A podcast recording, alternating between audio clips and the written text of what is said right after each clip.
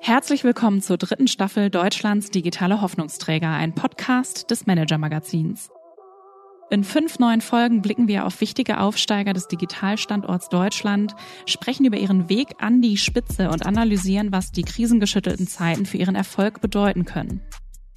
Ich bin Christina Kiriasoglu, Journalistin beim Manager Magazin und berichte seit acht Jahren über Startups, Software und die Geldgeber der Branche.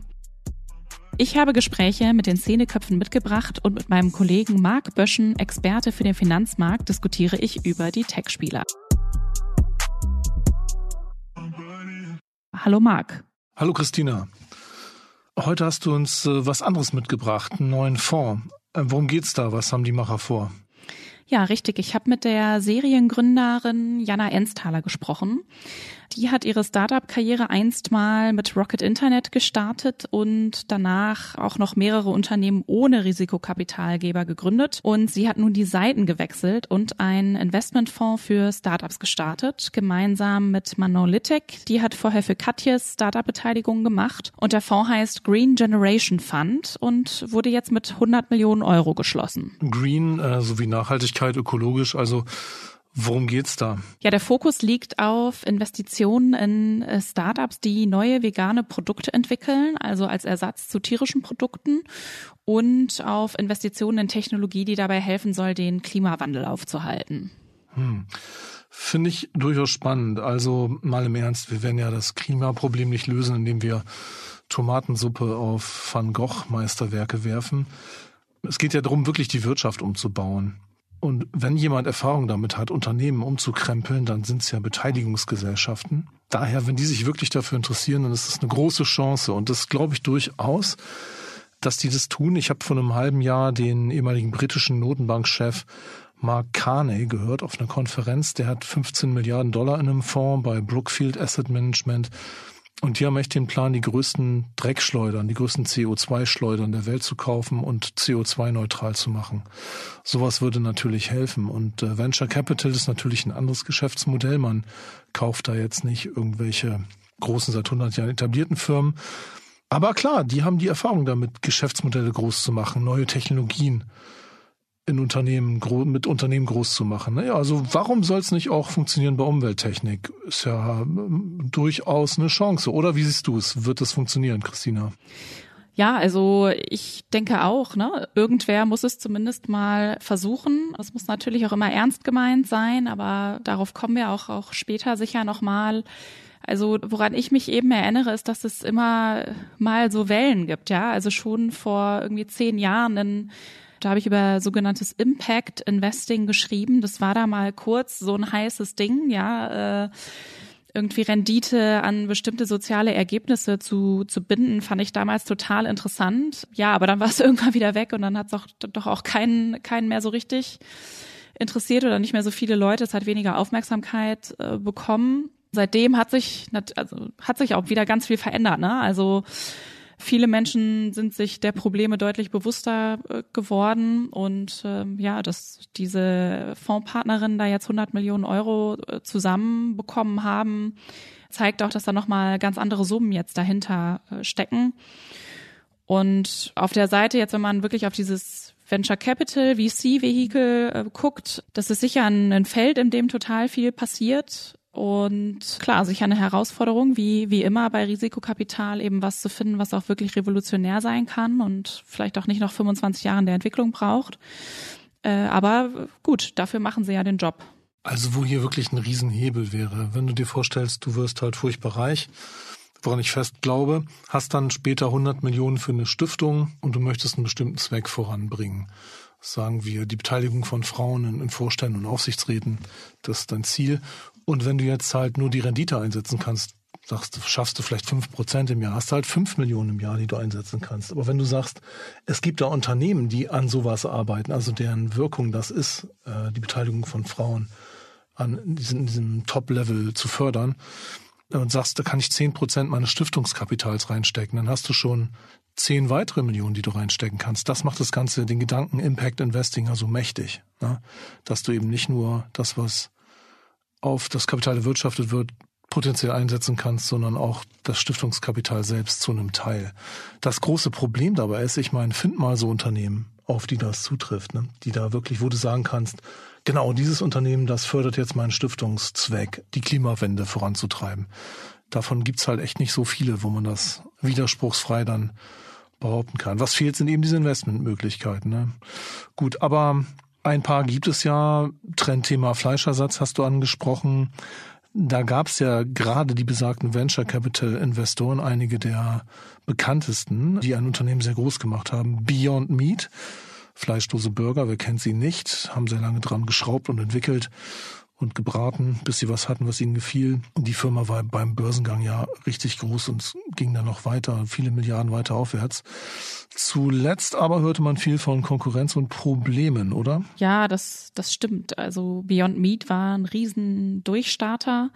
Die Krise hat sie jetzt aber hart getroffen. Also die mussten die Umsatzziele für 2022 sehr klar äh, senken entlassen rund 200 Mitarbeiter und wollen noch um die 40 Millionen Dollar sparen. Also durch die höheren Preise überall steigen die Konsumenten einfach auf günstigere Proteinprodukte um, hat das Unternehmen selbst so bekannt gegeben.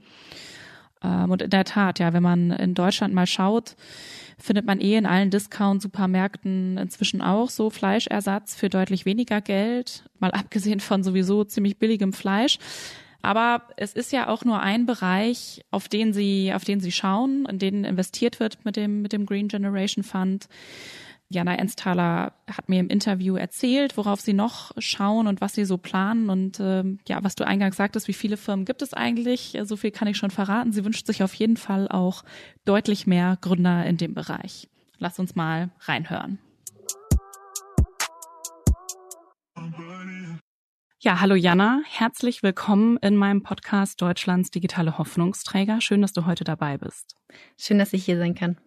Jana, inzwischen bist du ja unter die Investoren gegangen. Vorher warst du aber zehn Jahre lang nah dran und hast äh, Unternehmen aufgebaut. Du warst da in den frühen Jahren der Berliner Gründerszene dabei ähm, und hast ja schon 2010 für Rocket Internet ein Startup namens Glossybox da gestartet und geleitet.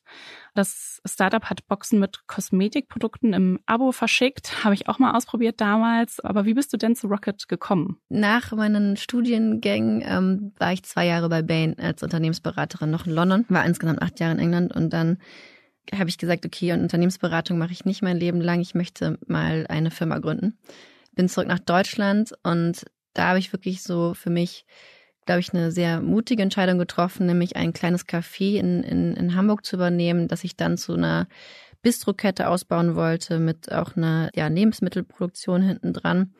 Und das war natürlich von der Unternehmensberatung in London am Strand sozusagen dann direkt auf den ähm, Gemüsegroßmarkt, Gemüseschnibbeln, verkaufen, ähm, Team von fünf Leuten. Das, das ging morgens um drei Uhr los und der Laden machte dann abends um 18 Uhr zu. Das war auf jeden Fall ein ganz großer neuer Schritt für mich und äh, mein erstes kleines Mini-Unternehmen. Damals war ich 26 habe mein Unternehmen Kaiserwetter aufgebaut in Hamburg. Hat super viel Spaß gemacht. Das habe ich zwei Jahre lang gemacht. Das wurde dann auch sehr schnell ähm, erfolgreich. Erst der eine Laden und dann ging, kamen immer mehr, mehrere Läden und auch mehr Produktion dazu. Mir war aber auch klar, dass ich irgendwie nochmal aus sozusagen neben der Gastronomie mehr Inspiration brauche als junge Unternehmerin, mehr Mentorship. Und da habe ich dann gedacht, so die Tech-Welt ist super spannend, da sind viele interessante Leute unterwegs, die was mitbringen. Und ähm, das war natürlich auch Rocket Internet zu der Zeit besonders, weil da waren viele coole Unternehmen schon entstanden, und dann bin ich ja nach Berlin und habe dort Olli von der Glossybox-Idee erzählt. Und das, das fand er gut und hat dann dort investiert. Und dann sind wir mit mehreren Gründern, wir waren dann zu zweit, losgestartet mit der Glossybox. Das heißt, Olli Samba war direkt für euch ähm, zuständig. Wie lief denn die Zusammenarbeit da ab? Ja, in den ersten Monaten noch ein bisschen weniger. Und als er dann gemerkt hat, das nimmt Fahrt auf und das läuft richtig gut, hatte er nach Coupon eigentlich dann wirklich Wimdu und, und, und Glossybox als seine zwei Hauptprojekte, die er auch täglich mit betreut hat. Wir haben einfach morgens immer einen Call gehabt und sozusagen die nächsten Schritte besprochen. Ähm, aber er war da sehr stark mit dabei, ähm, hat einfach geholfen, dass wir die Firma so schnell wachsen lassen konnten, wie es dann geschafft haben.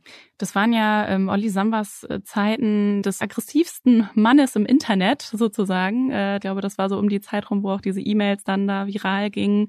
Wie war denn das mit ihm zusammenzuarbeiten? Ja, ich glaube, dass das ist immer eine Seite, die beleuchtet wird, aber zum anderen muss man halt einfach sagen, dass ich unfassbar viel von, von ihm gelernt habe, nämlich was man alles in einer Woche, in einem Monat, in einem Jahr schaffen kann. Und das hat er als allererste mit nach Deutschland gebracht, dass man einfach unheimlich schnell Startups gründen und wachsen lassen kann. Und das, das war damals nur im Silicon Valley möglich und dann durch ihn und, und, und Rocket auch in Deutschland. Und das hat extrem viele gute Leute angezogen und auch zu Recht. Also ich muss sagen, dass ich im Nachhinein ähm, wirklich sehr dankbar bin für die Zeit mit Olli, weil er halt einfach extrem viel Energie hat und auch gezeigt hat, was man mit dieser Energie umsetzen kann. Und das war natürlich dann auch der Anspruch von Olli an seine Gründer. Aber das hat mir sehr gut gefallen und das hat mich sehr viel weitergebracht. Das war wirklich der bestmöglichste ähm, Business MBA, den ich hätte machen können, für Olli zu arbeiten, genau. Was würdest du sagen, sind so deine größten Learnings dann aus der Zeit in der Tech-Welt? Also so ungefähr zwei Jahre hast du das, glaube ich, gemacht, ne? Ja, also da gibt's unfassbar viele. Man lernt natürlich auch als junge Gründerin ähm, auch seinen Fehlern an erster Stelle. Was, was, ist, was kann man besser machen in der Führung? Was kann man besser machen ähm, in, in einzelnen Departments, Marketing, Produkt und so weiter? Ähm, also man lernt einfach sehr viel und, und ich glaube, so, wenn ich es zusammenfassen würde, lernt man Führung natürlich, wenn man dann plötzlich innerhalb von zwei Jahren 250 Mitarbeiter hat wie informiert man seine Mitarbeiter, wie, wie transparent ist man über die, äh, in seinen, über die Departments hinweg, aber auch über die Länder hinweg. Und natürlich durch, durch den Rocket-Hintergrund habe ich wirklich gelernt, man kann alles schaffen in kürzester Zeit. Das ist alles möglich. Und man muss nur einfach loslegen und auch mal durch, mit dem Kopf durch die Wand. Aber es, es funktioniert immer, wenn man einfach nur will. Du bist dann trotzdem weitergezogen, ähm, wieder zurück zu Kaiserwetter, glaube ich, und hast auch noch ein anderes Unternehmen gegründet, Event Inc., eine Plattform für Konferenzbuchungen und äh, Veranstaltungsräume. Warum bist du dann von Glossybox weggegangen? Also ich habe ich hab Kaiserwetter in meinem Hintergrund parallel weiter mit Wachslassen betreut. Ich hatte da immer eine Geschäftsführung drin ähm, und habe dann nach Glossybox entschieden, Eventing zu gründen. Das, das waren verschiedene Gründe. Einer war aber auch, dass ich so viel eigenes ähm, Kapital dann schon hatte, dass es mir ähm, ein Anliegen war, eine Firma zu gründen, die mir erstmal zu, zu 100 Prozent und dann mit Investoren natürlich zu ein paar weniger Prozenten gehört. Bei Glossybox hatte ich extrem wenig Anteile damals als Gründer. Das waren auch noch die Rocket-Zeiten, wo die Gründer nicht so viele Anteile hatten wie, wie heute. Und das machte sehr viel Sinn. Ich konnte mir da auch noch also sehr viel eigenständiger strategisch entscheiden. Das hat mir alles sehr viel Spaß gemacht und deswegen konnte ich Eventing dann auch so in meinem Style ähm, gut aufbauen. Wir sind auch jedes Jahr, bis ich das ähm, an, an die jetzige Geschäftsführung übergeben habe, um 100 Prozent gewachsen und ähm, konnten dort auch jetzt zum heutigen europäischen Marktführer werden. Letztendlich vermitteln wir dort Event- und Konferenzflächen an Businesses ähm, in Deutschland und europaweit. Ja, du hast es schon gesagt, dann äh, da hattest du dann keine großen externen Investoren mit drin. Ähm, man kann also selber entscheiden. Was würdest du denn Gründerinnen und Gründern empfehlen, ähm, wie sie es reinholen sollten und wann eher nicht? Das ist, das ist eine extrem spannende Frage und ich glaube, gibt es auch keine perfekte Antwort drauf. Es gibt halt Modelle, wo es von Anfang an klar ist, dass man extrem viel Kapital braucht, die aber auch, wenn man das Kapital aufnimmt, extrem schnell wachsen können. Und das sind Modelle, wo VCs gerne mit dabei sind und auch extrem notwendig sind, weil dann auch wirklich irgendwann der Kapitalbedarf da ist, den man selber nicht mehr stemmen kann und auch organisch nicht mehr stemmen kann. Es gibt aber auch Modelle, die organisch Stein auf Stein gut wachsen können aus ihren eigenen Profiten heraus. Das dauert dann zum Teil etwas länger. Aber es hat auch seinen Charme, weil man natürlich erstmal mehr sein eigener Herr bleibt und zum anderen auch natürlich ähm, die ganze Firma weiterhin besitzt, also den vollen Profit und den vollen Umsatz. Deswegen wäre meine Antwort, es kommt aufs Modell drauf an. Aber was äh, für dich persönlich, was war denn deine härteste Nacht als Unternehmerin bisher? Fällt mir sofort eine ein, und zwar Glossybox-Zeiten, irgendwie bis vier Uhr morgens so ein, ja, so ein, so ein Deck zusammengestellt, PowerPoint-Deck für, für Investoren und ähm, habe irgendwie dabei vergessen zu essen und bin dann irgendwie aus, äh, von der Couch aufgestanden und bin eigentlich fast in Ohnmacht gefallen, weil ich einfach so, ich hatte so viel Spaß und Lust äh, daran, die, das, an diesem Deck zu arbeiten, dass ich irgendwie vergessen hatte, ähm, auch abends schon was zu essen. Das war lustig. Das war dann eine Nacht mit äh, Höhen und Tiefen. Absolut. Und dann muss ich auch sagen, dass in der Gastronomie die Zeiten am Anfang, die ersten zwei Jahre, mit Kaiserwetter zum Teil total hart waren, weil man dann morgens um drei, wenn man den Laden aufgeschlossen hat, oft einen Anruf bekam vom Team, ich bin irgendwie, mir geht's heute nicht gut ähm, oder ich, ich kann heute nicht kommen. Und dann ist man sozusagen sehr alleine und muss tausend Sachen schaffen, bis die Auslage voll wird. Und das, das ist auf jeden Fall auch sehr hart gewesen. In der Küche ist ein rauer Ton und wenn jemand mal einen Tag, schlechten Tag hat, wirft er vielleicht mit einer Pfanne oder so und da muss man halt als, als Unternehmerin mal ähm, dastehen und schauen, dass ähm, Frieden und äh, gute Laune da ist. Ja. Wann triffst du denn deine besten Entscheidungen? Ich glaube beim, beim, beim Joggen. Also wenn ich in Bewegung bin und, und jogge und äh, gute, gute Musik dazu höre, dann treffe ich die, die mutigsten Entscheidungen. Ich glaube, die besten Entscheidungen sind ja immer die mutigsten. Zum Beispiel? Ich glaube, dass oft auch die kleinen Entscheidungen im Leben sehr viel Mut bedürfen. Ich bewundere häufig den Mut mehr von, von Menschen, die, die nie in einem Podcast vielleicht erscheinen, so wie ich oder so, sondern ich, ich nehme jetzt die Hockeylehrerin meiner Tochter, die hat eine Mutter, die sie zu Hause pflegt und weiß oft nicht, wie sie die Zeit sich nimmt, für die Hockeykinder noch da zu sein und das Training zu machen. Sie wiederum ist aber eine absolute Leuchtturmfigur und Mentorin für alle unsere Kinder. Für meine Tochter extrem wichtig und sie nimmt den Mut auf, jeden Tag aufzustehen, für ihre Mutter da zu sein, für die Hockeykinder da zu sein und sie macht das ehrenamtlich und sie macht es nur dafür, weil sie dahinter steht und das sind für mich Menschen, die jeden Tag mit extrem viel Mut aufstehen. Du hast dein Kaiserwetter irgendwann äh, verkauft. Du hast Event Inc. ja nicht mehr in der Geschäftsführung so ähm, weitergemacht, sondern dich dazu entschieden, unter die Investorinnen zu gehen und hast mit deiner Co-Partnerin Manon Littek den Green Generation Fund gegründet. Wie kam es denn zu der Entscheidung? Also Manon und ich kennen uns aus Oxford und haben uns eigentlich immer auch schon sozusagen unabhängig von der Businesswelt verbunden gefühlt, weil wir beide so dasselbe Thema im, im Herzen haben, nämlich das Thema Nachhaltigkeit. Manon ist schon immer, seitdem sie Kind ist, Vegetarierin und ist sowieso schon nie Fleisch, hat aber auch schon vor unserem Fund, dem Green Generation Fund, fünf Jahre lang in die pflanzliche Lebensmittelrevolution investiert, ähm, damals mit Katjes Green Food zusammen und hat ja dort einfach extrem viel Erfahrung als Investorin im, im Foodtech-Bereich. Ist aber auch wirklich für sie ihr Herzensthema, Tiermassenhaltung sozusagen der Vergangenheit angehörig zu machen. Und dann ist es bei mir so gewesen, dass ich 2012 in der Antarktis war mit Al Gore und seinen ganzen Wissenschaftlern und, und Sponsoren. Und es war so ein Sieben-Tagestrip und ähm, auf diesem Trip habe ich. Wie kam das denn zustande? Das ja, es war eigentlich ehrlich wissen. gesagt äh, eher ein Zufall. Ähm, und ähm, war, war ein Freund von mir, der auf dem Trip war, hat gesagt, willst du nicht mitkommen? Und so ist es zustande gekommen. Da habe ich dann auf diesem Trip sieben Tage lang so wirklich den bestmöglichsten Lowdown bekommen zum Thema Klimawandel. Das war aber schon vor zehn Jahren jetzt. Und damals war schon ein extrem fortgeschrittenes Thema, das auch schon damals hieß, es ist echt schon fast fünf vor zwölf und wir müssen jetzt was tun. Das hat mich total bewegt und habe damals entschieden, das ist das Thema, dem ich irgendwie meine berufliche Zeit irgendwie widmen möchte. Habe das erstmal auf privater Ebene dann angefangen zu tun. Ich bin Teil von Al Gore's Climate äh, Reality Global Leadership Programm geworden und habe, wie gesagt, privat ein paar Sachen verändert. Auch nicht alles, aber ich habe irgendwie mein Auto verkauft und ein E-Auto gekauft und, und, und solche Themen.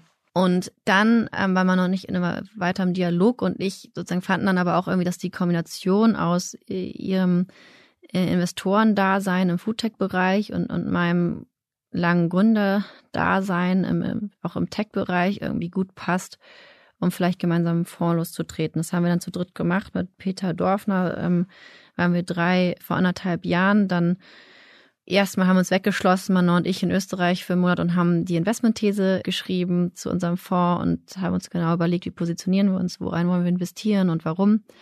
Haben das dann nach Ostern letzten Jahres vorgestellt und das ist dann auf sehr viel Zuspruch gestoßen und deswegen haben wir heute die 100 Millionen, die wir einsammeln wollten, zusammen und haben auch schon in der Zwischenzeit in acht Unternehmen investieren können, weil unsere Anker-Investoren Karl Troko und das ist ein Private Equity Hintergrund und Florian Wendelstadt, der General Atlantic in Europa groß gemacht hat, die beiden haben uns es schon ermöglicht, mit sehr vielen guten ersten Initialinvestment ähm, loszulegen.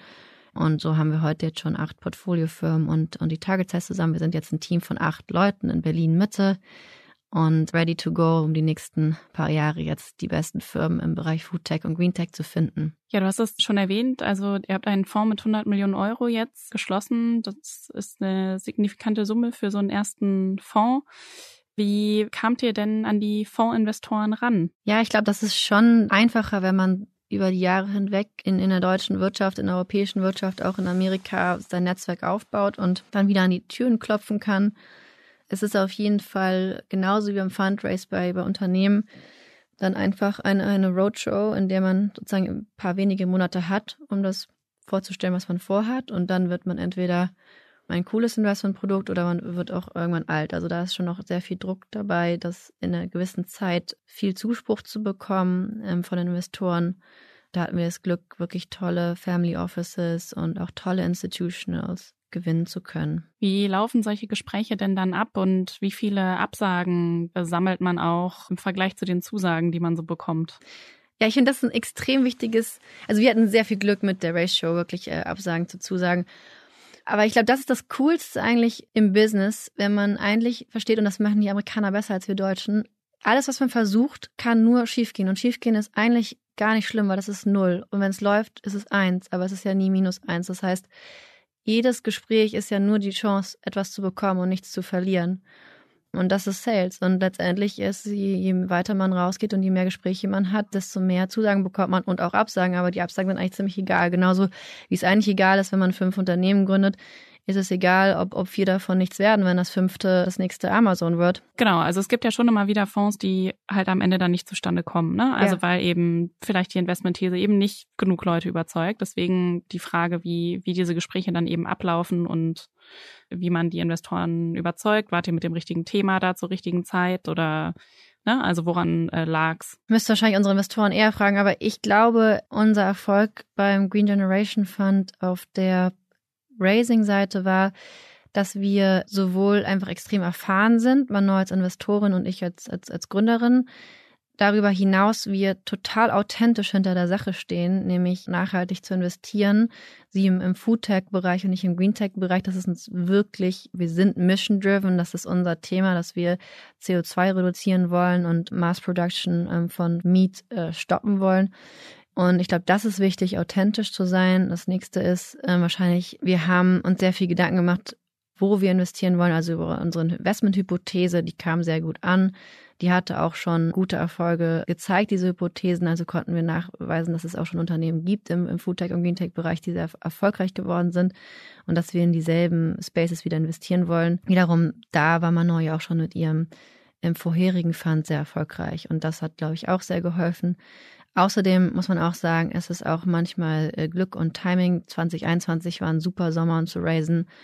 Das war fantastisch, dass wir dann geraced haben und heute, wo die Märkte schwächer sind, deployen können. Also manchmal gehört auch einfach ein Quäntchen Glück dazu. Hm. Also mit dem Druck zu mehr Nachhaltigkeit, gesellschaftlich und politisch, ist das Ganze ja ein riesiges äh, Thema ähm, geworden. Was macht ihr denn als Fonds, damit ihr auch glaubwürdig seid? Also welche Regeln habt ihr euch selber gesetzt und bei euren Investitionen? Also wir haben uns da sehr stark positioniert, weil uns das sehr wichtig ist, dass wir dann auch das tun, was wir, was wir predigen und ähm, haben ähm, uns dazu entschieden, ein Artikel 9 Fund zu werden. Das ist die höchste Kategorie von Impact Fund. Das schaffen wir noch dieses Jahr. Äh, was heißt das denn genau? Artikel 9 Fund ist, dass man einfach nur dort investiert, wo wirklich ein signifikanter Impact stattfindet. So Impact ist ein großer Unterschied zu ESG. ESG ist einfach nur, also existierende Sachen fair machen. Und Impact ist, den Status quo zu verbessern in einer Komponente der Nachhaltigkeit, zum Beispiel CO2. Also wenn ein ein Startup wirklich es schafft, durch Dinge, die es tut, CO2 einzusparen im Vergleich zum Status quo von den sozusagen anderen Lösungen, die heute da sind, dann erzeugt es Impact. Und das ist sozusagen die Definition von, von Impact versus ESG und, und damit sozusagen, wo wir investieren. Und wer überprüft das? Genau, also das ähm, wird tatsächlich, also unter, unterwerfen wir uns sowohl ähm, diesen Regulatorien als auch unseren LPs, mit denen wir das vereinbart haben. Also es geht noch ein bisschen weiter. Wir haben ein Drittel unseres gesamten Carry-Anspruchs, also sozusagen Profitanspruchs, committed, also verschrieben diesen Nachhaltigkeitszielen. Wenn wir diese Ziele nicht erreichen, bekommen wir auch diesen Anspruch nicht. Das heißt, wir lassen uns sowohl messen ähm, auf den herkömmlichen ROIs, nämlich sozusagen, wie gut haben wir investiert, als auch auf den Impact ROIs, wie, wie viel Impact hatte das, wo wir investiert haben, wie viel CO2 konnten wir reduzieren dadurch, wie viel Wasser konnten wir einsparen dadurch und so weiter. Hm. Ja, ROI, Return on Investment bedeutet das. Es gibt ja eine ganze Menge Venture Capitalists, die ganz gerne so um die Welt jetten, wie man ganz gut bei Instagram ähm, verfolgen kann, äh, nicht selten auch in ihren Privatjets. Äh, wie handhabt ihr das denn? Absolut. Also wir bei DGF sind, glaube ich, wirklich nicht das die klassische äh, VC-Bling-Bling-Team, absolut nicht. Und ähm, wir offsetten alles, was wir tun. Wir müssen natürlich ab und zu fliegen. Wir wissen aber auch genau, welcher Flug wie viel Euro oder wie viele Tonnen an CO2 verursacht und offsetten das komplett als Fonds. Das, was wir tun müssen. Wir sind eher die Bahnfahrer in Deutschland und das ist auch wirklich so gelebt weil wir auch wirklich das, das leben wollen, was wir auch sozusagen, wo wir investieren. Du hast es schon erwähnt, im, im Foodtech-Bereich habt ihr einige Beteiligungen im Portfolio, die Ersatz für tierische Produkte entwickeln und äh, in dem Bereich gibt's ja auch schon eine, eine ganze Menge. Es ist äh, nicht ziemlich schwierig, in den Einzelhandel zu kommen und sich da auch gegen die ganze Konkurrenz durchzusetzen. Absolut. Also ich glaube, der, der, der Kampf ähm, im Einzelhandel ist, ist einer der schwierigsten Kämpfe für jedes neue Starterprodukt und da müssen auch die großen Retailer erstmal überhaupt akzeptieren, dass sie, ähm, dass du überhaupt in den Regalen dort landest. Den, den Retail versteht unser Team extrem gut. Dank äh, Manos und, und Peters Zeit, auch sozusagen in, im, äh, bei Katja Green Food, wo sie ja schon zwölfmal in, in solche Retail-Produkte investiert haben. Ich glaube, ganz richtig, Retail ist auf jeden Fall ein sehr umkämpftes Gebiet. Also der eins, der deutsche Einzelhandel, dass man dort im Regal steht und auch besonders im Regal bleibt, ähm, weil sich die Ware gut dreht, so wie man das nennt, ist ein besonders schwieriges Spiel, was man auch einfach schon lange gespielt haben muss. Das ist das eine. Ähm, das andere ist auch, dass wir natürlich genau deswegen auch nur in Produkte investieren, wo wir wissen, entweder drehen sie sich schon gut oder wir wissen, ähm, sie sind so neu und spannend, dass sie sich gut drehen werden. Nehmen wir mal das Beispiel ähm, Next, unsere Portfolio Company, die das erste vegane Ei der Welt gebaut hat im Fraunhofer Institut. Das ist ein Ei aus Eigelb, Eiweiß und Schale, wirklich komplett nachgebaut, dass man als Spiegelei und auch als Rührei, als alles, was ein Ei kann, bekochen und äh, verbacken kann. Und dieses Ei Next ist noch nicht im Handel, aber es wird in den Handel kommen und wir wissen, dass das einfach so eine Neuheit ist, weil das einfach ein weltweites Patent ist, das nur Next hat, dass die Kunden das kaufen werden und dass sie spannend finden werden und ich persönlich als Mutter backe viel ähm, und koche viel mit den Kindern und finde das einfach die absolut bessere Alternative zum herkömmlichen Ei, gerade wenn es um Kuchenbacken geht oder um, um den Quiche. Und da sind wir einfach dann schon recht sicher, das sind solche Neuheiten, dass der Konsument die auch sucht. Ja, manche Leute kennen vielleicht die Geschichte von Beyond Meat so ein bisschen, die ja sehr lange rumentwickelt haben, bis sie eine Formel gefunden haben, wie sie ihren Burger irgendwie besonders ähnlich dem Original äh, machen können. Das ist ja auch eine ja, ziemliche Erfolgsgeschichte, hat aber halt auch ewig äh, gedauert. Wie ist das denn heute? Also seid ihr da auch so drauf ausgelegt, dass ihr zehn Jahre so ein Unternehmen begleitet oder steigt ihr erst ein, wenn schon absehbar ist, es gibt schon ein Produkt, äh, mit dem man irgendwie ja dann vielleicht irgendwann mal an den Markt gehen kann? Also, wir sind auf jeden Fall darauf angewiesen, dass wir in einem Zehn-Jahres-Horizont handeln, weil so ist unser, unser Fonds angelegt. Und das bedeutet natürlich, dass wir innerhalb von diesen zehn Jahren an einem gewissen Ort sein müssen. Ähm, jetzt investieren wir natürlich in Sachen, die schon längst im Handel sind und auch schon mehrere Millionen Umsatz haben. Die wachsen dann einfach sozusagen Jahr und Jahr vor sich hin. Da haben wir das Beispiel die Rainforest Company bei uns im Portfolio, die schon ähm, eine, eine riesengroße Firma ist.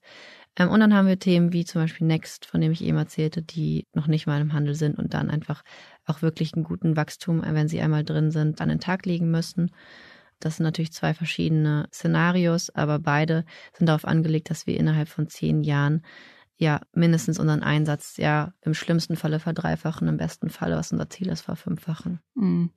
Die Branche, also Risikokapitalgeber halten sich ja gerade schon eher zurück aufgrund diverser Krisen, ähm, mit denen wir gerade konfrontiert sind. Wie ist es bei euch? Ähm, fahrt ihr auch mit angezogener Handbremse im Moment oder ist euer Sektor davon nicht so betroffen? Also was natürlich jetzt passiert durch die Krise ist, dass die Funds, die 2022 raisen, werden wahrscheinlich weniger Kapital bekommen, weil es einfach die, der Appetit gerade in Venture Capital zu investieren sich reduziert hat, auch insbesondere leider in Europa reduziert hat durch die Nähe zu der Ukraine. Viele Amerikaner sagen, wir, wir schauen uns das erstmal an. Das ist e-, extrem schade für die Szene und führt natürlich dazu, dass die Taschen aus den Vintages, also aus den Jahrgängen der Funds 21 und davor noch recht voll sind, aber danach vielleicht nicht mehr ganz so voll. Das führt auf jeden Fall in den nächsten Jahren dazu, dass das Geld knapper wird. Nicht nur deswegen, sondern halt auch, weil Leute, viele Leute mit angezogener Hand Bremse fahren.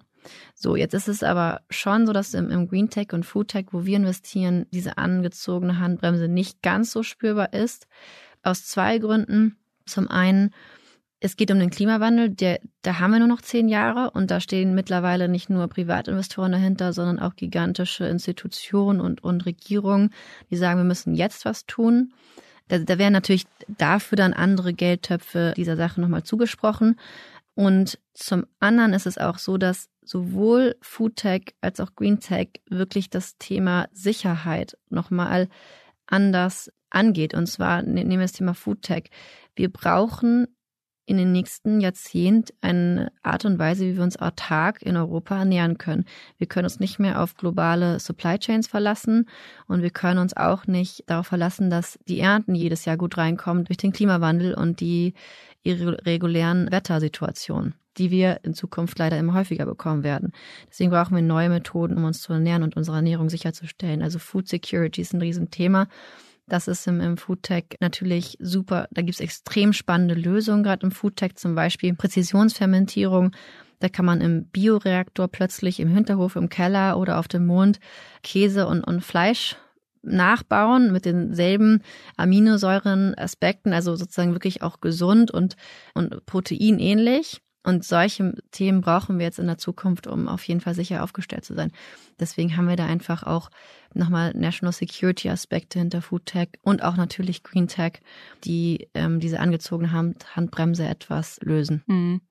Gibt es denn überhaupt schon genügend Gründerinnen und Gründer in dem Bereich? Nein, da kann es nicht genug geben. Und ich glaube, das ist unsere größte Chance als Europa. Wir haben so unfassbar gute Innovation hier. Wir haben tolle Institutionen, tolle Unis, wahnsinnig gute Forscher und wir haben dann leider oft das Thema, dass wir diese Forschung auch oft ähm, schnell verkaufen an die Amerikaner, an die Chinesen und wir müssen diese ja, Innovation einfach für uns buchen, unsere Firmen hier in Europa aufbauen, äh, mit guten Gründern, mit gutem Kapital. Wir haben dann wieder ganz gut Venture Capital hat sich, das hat sich schon verbessert in den letzten Jahren, aber wir haben zum Beispiel in den Series C, D wieder ein bisschen Engpass, bis es dann in sozusagen die ganz großen Firmen geht. Also wir brauchen einfach nochmal sehr viel mehr Kapital, um diese Ökosysteme zu fördern. Wir müssen das schnell machen, weil sozusagen jetzt können wir in den nächsten zehn Jahren können wir diese Ökosysteme für uns noch gewinnen. Wir wollen, können ja auch mal sagen, wir wollen das Silicon Valley für Food Tech und Green Tech der Welt werden und da sind wir einfach die Stärksten. Es müssen ja nicht immer ähm, die anderen sein wenn ich jetzt so schaue, was äh, irgendwie gesellschaftlich passiert, ähm, sehe ich auch, dass eine Gegenbewegung eigentlich ja zur Nachhaltigkeit auch wieder eigentlich stärker wird. Vor kurzem mit Peter Thiel beschäftigt, der zum Beispiel allein schon mit ESG natürlich ein riesiges äh, Problem hat, weil er gegen jede Art von Regulierung ist und der eine Firma finanziert, die ja so eine Vermögensverwaltung ist, die ganz abseits von ESG investieren will und ja davon nichts hält. Das ist jetzt nur ein Beispiel. Man kann man kann auch viele andere finden.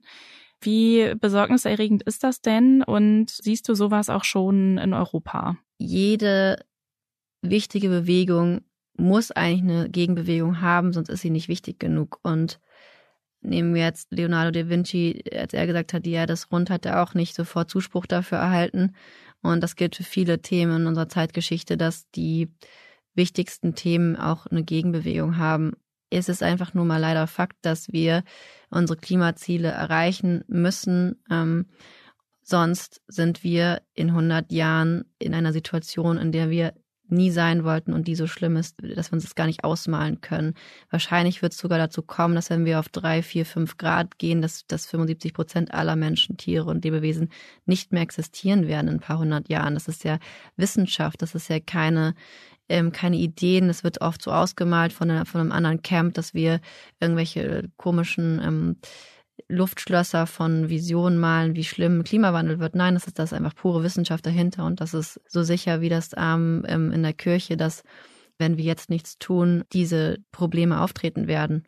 Und deswegen werden wir, glaube ich, und auch viele Regierungen, die das auch natürlich jetzt viel sichtbarer mitbekommen, durch die Dürren, durch die Waldbrände und so weiter, äh, sich dahinter stellen, auch wenn es zum Teil Gegenbewegungen dazu gibt. Hm.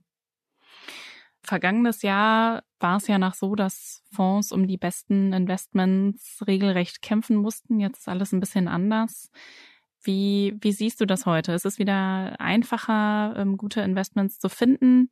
Oder ist der Kampf doch nach wie vor ähm, stark? Ihr investiert ja auch eher in den frühen Phasen, da ist ja noch mehr, noch mehr los, nach dem, was ich so höre.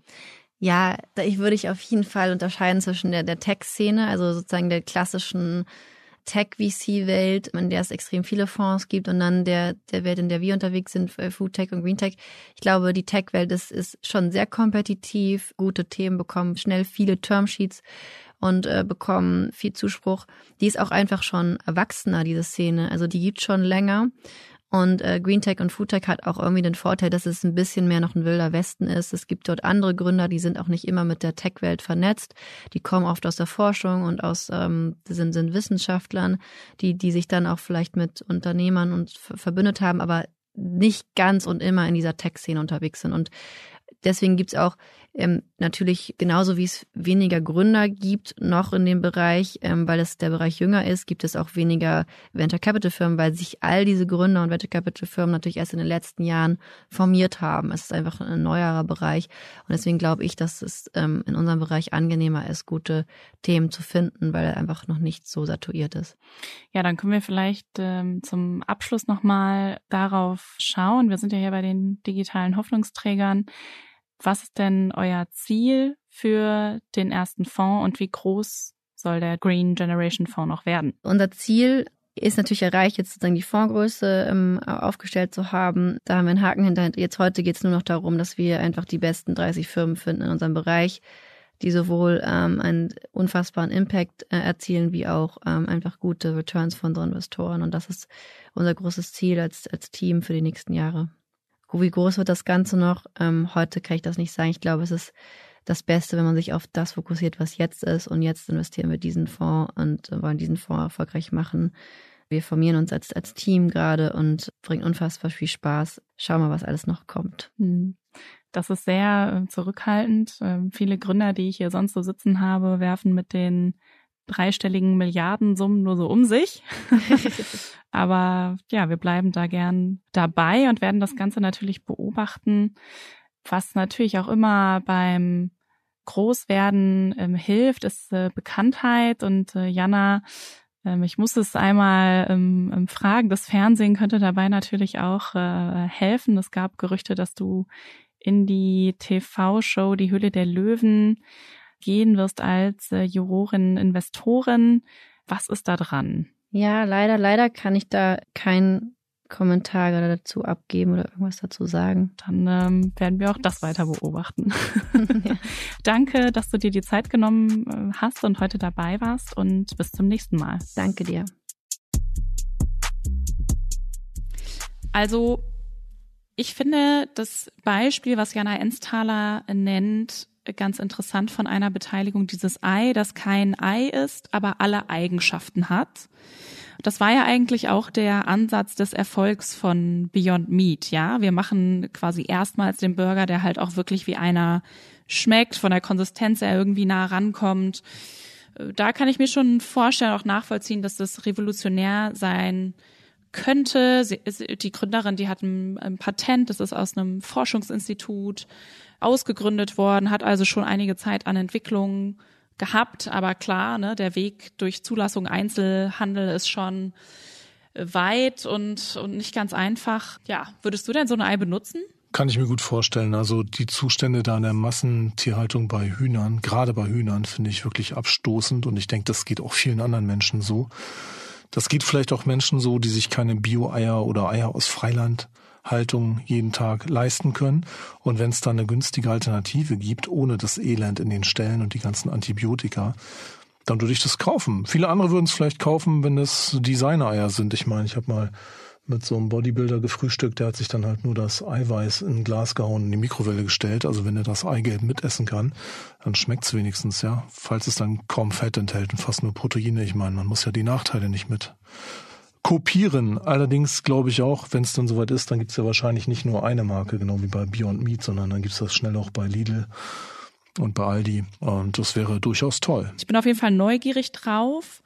Aber lass uns mal auf die Standards schauen, die sich der Green Generation Fund setzen will. Also Ernsthaler sagt, in diesem Jahr wird ihr Fonds noch zu einem Artikel 9 Fonds. Äh, wie siehst du das, äh, Marc? Du bist ja unser Portfolio-Experte. Ähm, ist es, ist es positiv? Ist es ein guter Standard? Das ist ja eine Klassifikation, die jetzt äh, die EU durchgesetzt hat. Allerdings, ich frag mal da draußen, wer weiß, was ein Artikel 9 Fonds ist. Ne? Dann wenn du es den Leuten erklärst, dann sagen die vielleicht, ja, aber ist jetzt nicht Atomkraft auch grün für die EU? Und dann muss ich sagen, ich schaue weniger auf Fondslabels, ich gucke mir halt den Fonds an, was da drin steckt.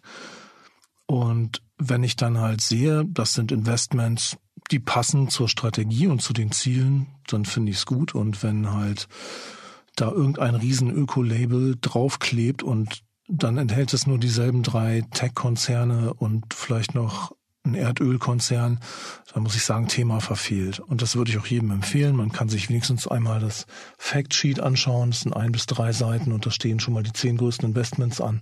Dran bei, bei Venture Capital ist es ja so, dass dann meist auf der Internetseite das aktuelle Portfolio präsentiert wird. Und äh, das, finde ich, ist am Ende das, was zählt. Bin ich damit einverstanden, in diese Unternehmen zu investieren, finde ich das sogar gut, dann ja, ist es vielleicht was für mich. Artikel 9 hin oder her. Ein Drittel der Rendite des Fonds ist ja daran gebunden, dass er seine nachhaltigen Ziele auch erreicht, sonst fließt den Partnerinnen das Geld auch gar nicht zu. Siehst du sowas oft? Über die Umweltwirkung oder die soziale Wirkung zu berichten, das ist bei Impact-Fonds, bei guten Impact-Fonds, glaube ich, mittlerweile durchaus verbreitet.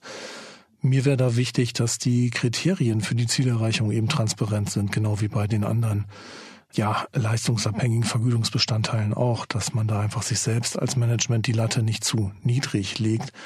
Und wäre natürlich auch gut, wenn das dann von unabhängiger Seite überprüft wird, wenn es da vielleicht Ratingagenturen geben, äh, die dann sagen, ja gut, das habt ihr geschafft oder auch nicht. Wenn sich da das Management selbst einen Haken dran macht, wir haben die Welt gerettet, ist es natürlich ein bisschen leicht. Aber die Idee ist gut. Sollten denn generell mehr Asset Manager so handeln? Das werden immer mehr Fondsmanager machen, denn das Interesse ist einfach da. Geld verdienen und die Welt verbessern, wer will das nicht? Also ich möchte es auch gern. Das Problem ist eben diese geringe Zahl an Investmentmöglichkeiten, also an Unternehmen, die es wirklich schaffen, die man dann für so einen Fonds zusammenkaufen kann.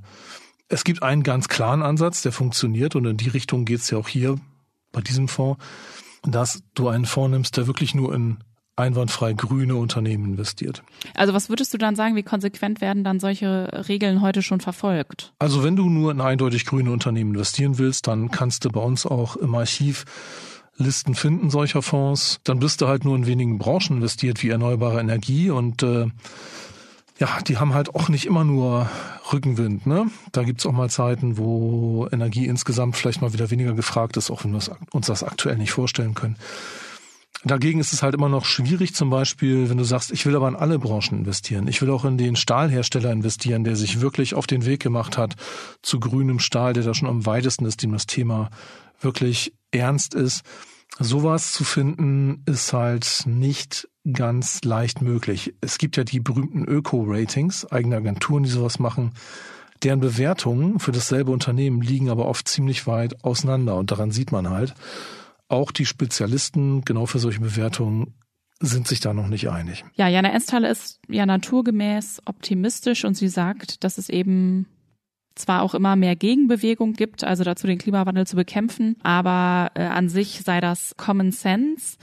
Ich bin mir da ehrlich gesagt nicht so äh, sicher. Ähm, was glaubst du denn? Wird das tatsächlich überall als alternativlos äh, verstanden und wird genug dazu gemacht? Das Entscheidende ist, dass genug Geld da ist, das den Klimaschutz unterstützt, denke ich. Das haben einfach genug Leute verstanden, auch Leute, die wirklich viel Geld haben.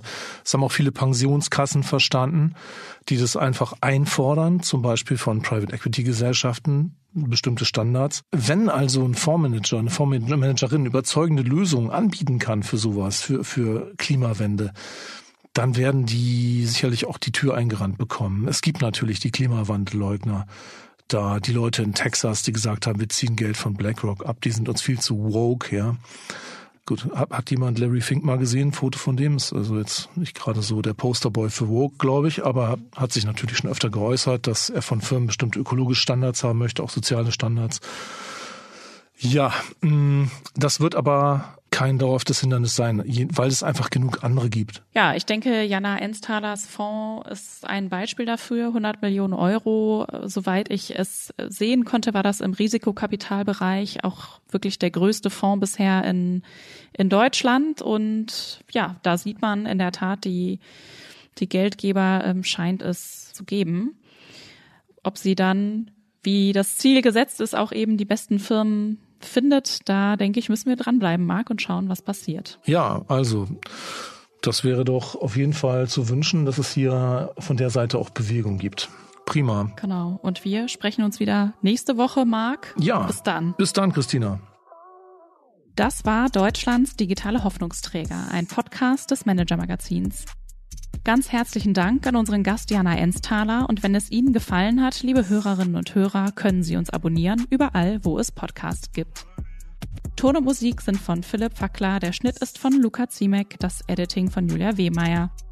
Moderation und Interview sind von Marc Böschen und mir, Christina Kiriasoglu.